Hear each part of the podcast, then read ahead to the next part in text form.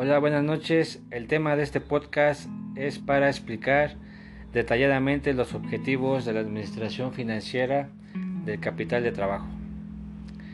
Para empezar este podcast, primero definamos qué es el capital de trabajo.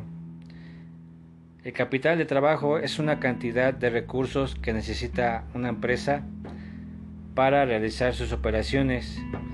Muestra un equilibrio entre activos y pasivos mostrando si tiene lo suficiente para operar con normalidad antes de obtener la inversión realizada.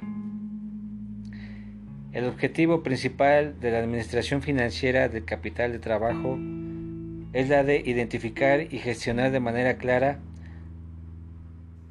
los niveles apropiados de inversión del activo circulante, endeudamiento y escalonamiento del pasivo a corto plazo.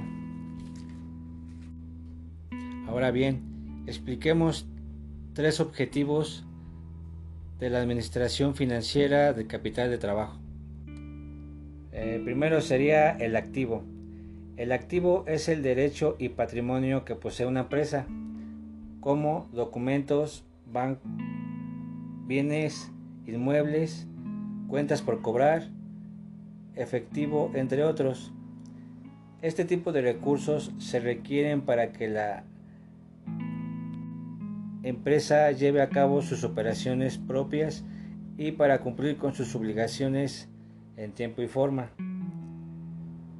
El pasivo se le conoce como las deudas y compromisos que la empresa ha asumido con terceras, con terceras personas como bancos, proveedores, empleados, etc.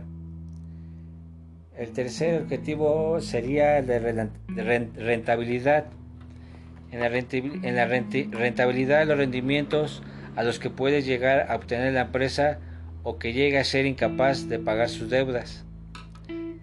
En sí, las, variables que se presentan en la administración del capital de trabajo son un punto clave para la administración de los gerentes, directores y encargados de de la gestión financiera.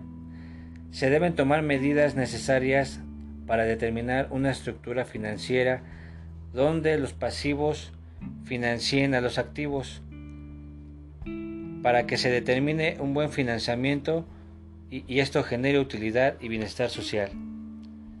Este, eso sería todo de mi parte. Mi nombre es Jorge Adrián Gutiérrez Martínez.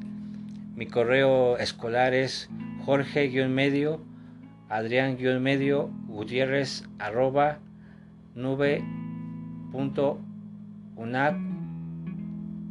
.mx. Hasta luego.